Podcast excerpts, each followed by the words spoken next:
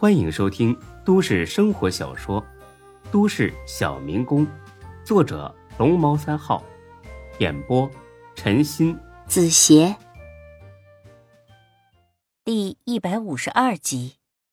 丁坤三人听罢来了兴趣，毕竟能混到他们这个层次的人，对这种讲义气的人，多少会有几分好感。那你仔细说说，他们怎么跟这个大毛哥过不去了？刘月平也真是好口才，张嘴就来，唾沫横飞的说了十多分钟，这才停下。他给孙志。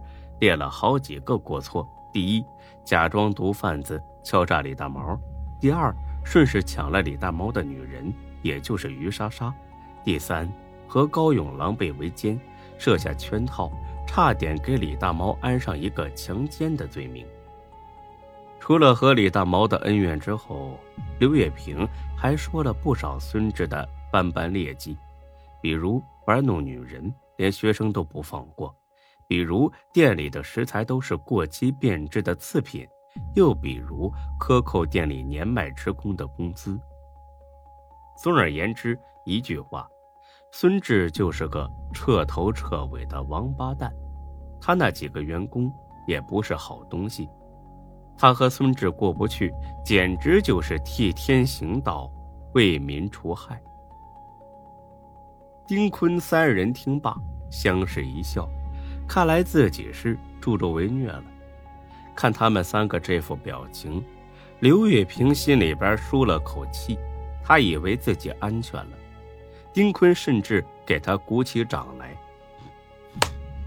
哈 不错，真不错，今天没白来呀，看到了一出好戏。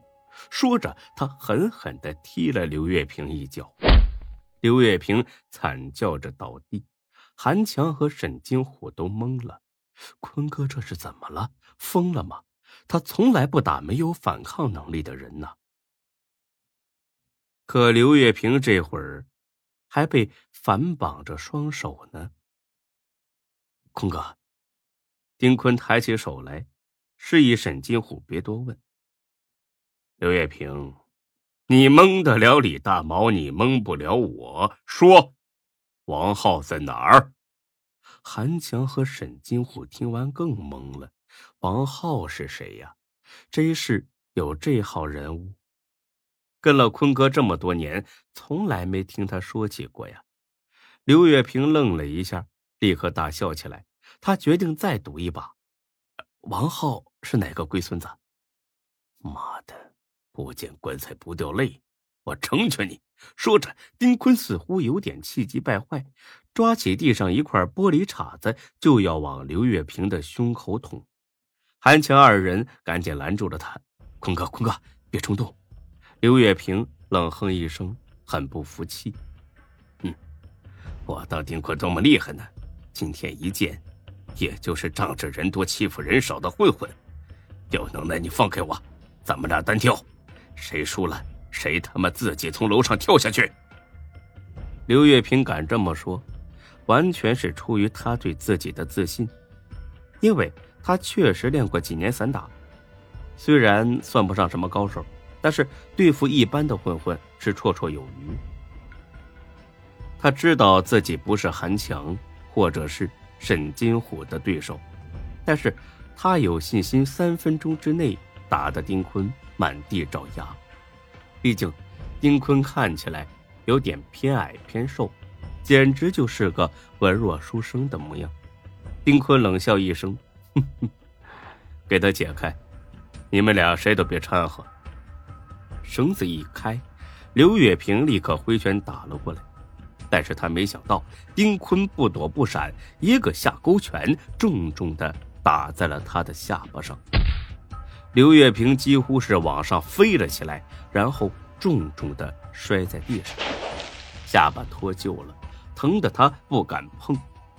你 你，丁坤冷笑一声，哼哼，真是无知者无畏呀。这个刘月平大概不知道他是特种兵出身。我给你最后一次机会，要么告诉我王浩在哪里，要么自己从这里跳下去。虎子，给他说二十秒。沈金虎立刻数了起来：二十、十九、十八。数到三的时候，刘月平总算开口了：“他在追视，我就知道这么多，真的。”丁坤考虑两秒钟，弹了弹烟灰，把他扔下去。西城区金贵棋牌室楼下，华子带着七八个兄弟已经等了一个多小时了，但等来等去，始终没见何老六的影子。他们还不知道何老六已经被丁坤控制了。一个小弟等得有些不耐烦了：“华哥，这得等到什么时候啊？”他要是一星期不来，咱们还在这里干等一个星期啊！别急，我估摸天黑的时候他就能回来了。到时候手脚都麻利点啊，千万别让他跑了。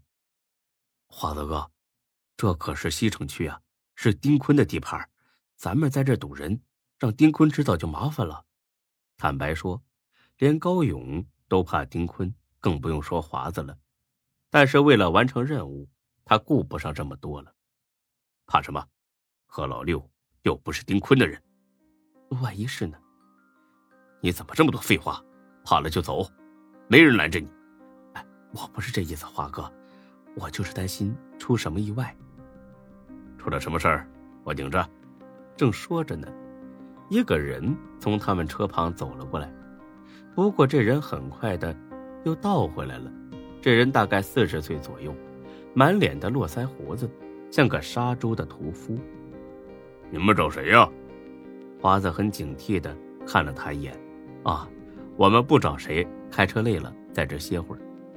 那人冷笑一声：“嗯，快走吧，别给自己找不痛快。”华子一听来气了：“你是哪根葱啊？你装什么大头蒜呢？”他拉开车门跳了下去。我今天还就打算找点不痛快了。那人打量华子一眼，这么说你是丁坤的人？怎么，丁坤很厉害吗？全 J 市的人都跟他混，老子偏偏不鸟他。华子这话呀，就有点装逼的成分了，很装逼。谁料呢？这人一听乐了。不是啊，那算了，丁坤呢，确实算个屁。说着。他就进了棋牌室。华子暗骂一句：“他妈的，装神弄鬼，肯定是何老六一伙的。这下麻烦了，露馅了。那咱们干脆进去把他绑起来。兴许他知道何老六藏在哪儿。”华子一想，只能这么做了。他总不能空着手回去交差吧？走吧，进去问问。他要是认识何老六，啥话都别说，直接绑了。回去慢慢问。阿辉，你在车上等着，车别熄火，我们一出来就走。说着，他带着那几个人进了棋牌室。他们刚进去，那人就从二楼上跳了下来。他动作极快，一个箭步冲到车门旁，把大辉拽了下来，自己上车，一溜烟跑了。大辉急得大叫：“华哥，车被抢了！”听到喊声的华子一群人急忙跑了出来，但是已经晚了，正好看到车屁股消失在了路途拐弯处。这可是一辆崭新的丰田坦途，华子刚买的座驾，小五十万呢！他妈的，抢我的车！华哥怎么办？不用急，让他跑。车上有 GPS 定位，我倒要看看这孙子能跑到哪里去。你们几个继续在这里守着。其余的兄弟跟我去追这辆车。说着，他们几个上了另外一辆车，顺着坦途离开的方向追了过去。当他们转过路过的弯道时，全部愣了，因为华子的车被撞到了墙边，看凹陷的地方，应该是被人从侧面撞到了主驾驶的位置。那人卡在座位上，一个劲儿的挣扎。他妈的，你再跑啊！给我把他拽出来！几个小弟用钢管把驾驶室撬开了些缝隙，把那人拖了出来。他的腿受了伤，流了不少血。你跑什么？说，何老六在哪儿？那人冷冷一笑，一副你算个什么东西的表情。华子不和他墨迹，上去就是冲着膝盖来一棍子。那人惨叫一声倒下了。华子用棍子顶在他脑袋上。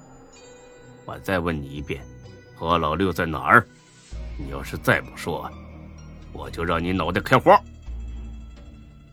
这人看了眼华子，似乎有点怕了。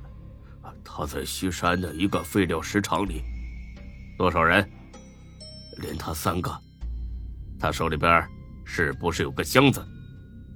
啊，对，是有个箱子。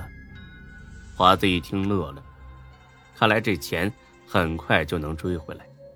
他完全没意识到自己正一步步的向着危险靠近。上车带路，要是敢耍什么花样，别怪我不客气。华子一行人开车往西山去了。但是刚到山脚下就停下了，因为在这种空旷的地方，汽车轰鸣声实在太招摇了。要是开车进山，估计会打草惊蛇。华子可不想让石料厂那三个人带着钱跑。他把那大胡子拽了下来，带路。